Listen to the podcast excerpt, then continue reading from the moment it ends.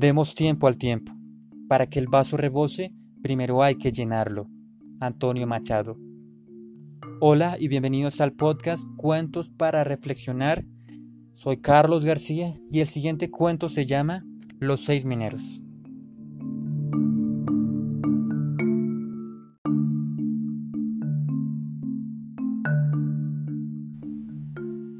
Hay una historia que dicen es verídica Aparentemente sucedió en algún lugar de África. Seis mineros trabajaban en un túnel muy profundo, extrayendo minerales desde las entrañas de la tierra. De repente, un derrumbe los dejó aislados de la afuera, sellando la salida del túnel. En silencio, cada uno miró a los demás. De un vistazo calcularon su situación. Con su experiencia, se dieron cuenta rápidamente de que el problema sería el oxígeno. Si hacían todo bien, les quedaban unas tres horas de aire, cuando mucho tres horas y media. Mucha gente de afuera sabría que ellos estaban allí atrapados, pero un derrumbe como este significaría horadar otra vez la mina para llegar a buscarlos. ¿Podrían hacerlo antes de que se terminara el aire? Los expertos mineros decidieron que debían ahorrar todo el oxígeno que pudieran. Acordaron hacer el menor desgaste físico, apagaron las lámparas que llevaban y se tendieron todos en el suelo. Enmudecidos por la situación e inmóviles en la oscuridad, era difícil calcular el paso del tiempo. Incidentalmente, solo uno de ellos tenía reloj. Hacia él iban todas las preguntas ¿Cuánto tiempo pasó? ¿Cuánto falta? ¿Y ahora? El tiempo se estiraba. Cada par de minutos parecía una hora, y la desesperación ante cada respuesta agravaba aún más la tensión. El jefe de los mineros se dio cuenta de que si seguían así, la ansiedad los haría respirar más rápidamente, y esto los podía matar. Así que ordenó al que tenía el reloj que solamente él controlara el paso del tiempo. Nadie haría más preguntas. Él avisaría a todos cada media hora. Cumpliendo la orden, el del reloj controlaba su máquina.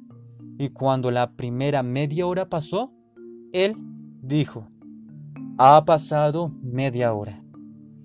Hubo un murmullo entre ellos y una angustia que se sentía en el aire.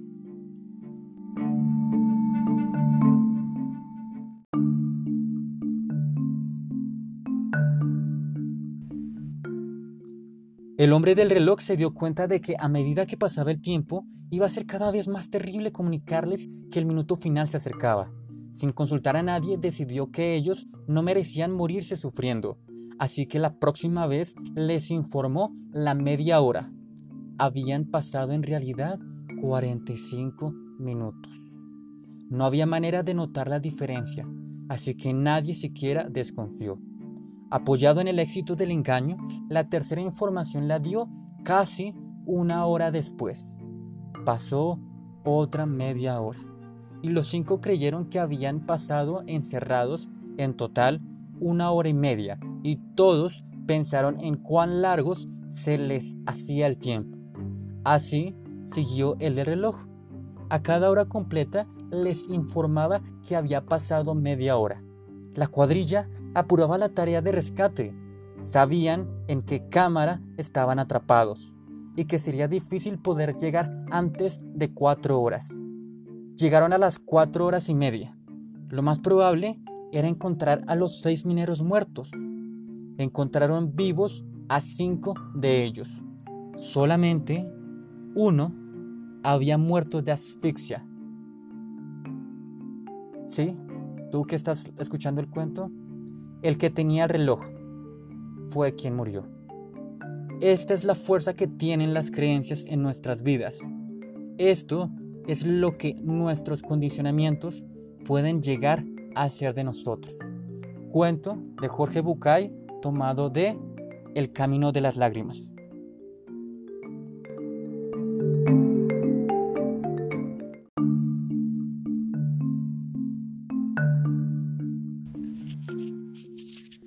Para este momento todavía nos encontramos en cuarentena. Estamos en aislamiento preventivo. Básicamente estamos protegidos. Estamos protegidos en nuestros hogares. El punto es que los días vienen y al despertarnos podemos observar lo que podríamos hacer en otras circunstancias, en otro contexto, como si la vida que teníamos antes de que comenzara la cuarentena continuara. Todos nuestros proyectos han tenido un cambio. Para bien o para mal, han tenido un cambio. Y el hecho de no poder cumplir esas metas, esos objetivos, el no poder estar viviendo la vida como la teníamos antes, puede que nos haga sentir mal a nosotros mismos. Puede que un día sintamos tristeza, ansiedad, ira con nosotros o hacia los demás, la convivencia, y en realidad no es buena, ni para nosotros ni para las demás personas. Y aún más, si nos comunicamos con alguien en una llamada o en una videollamada.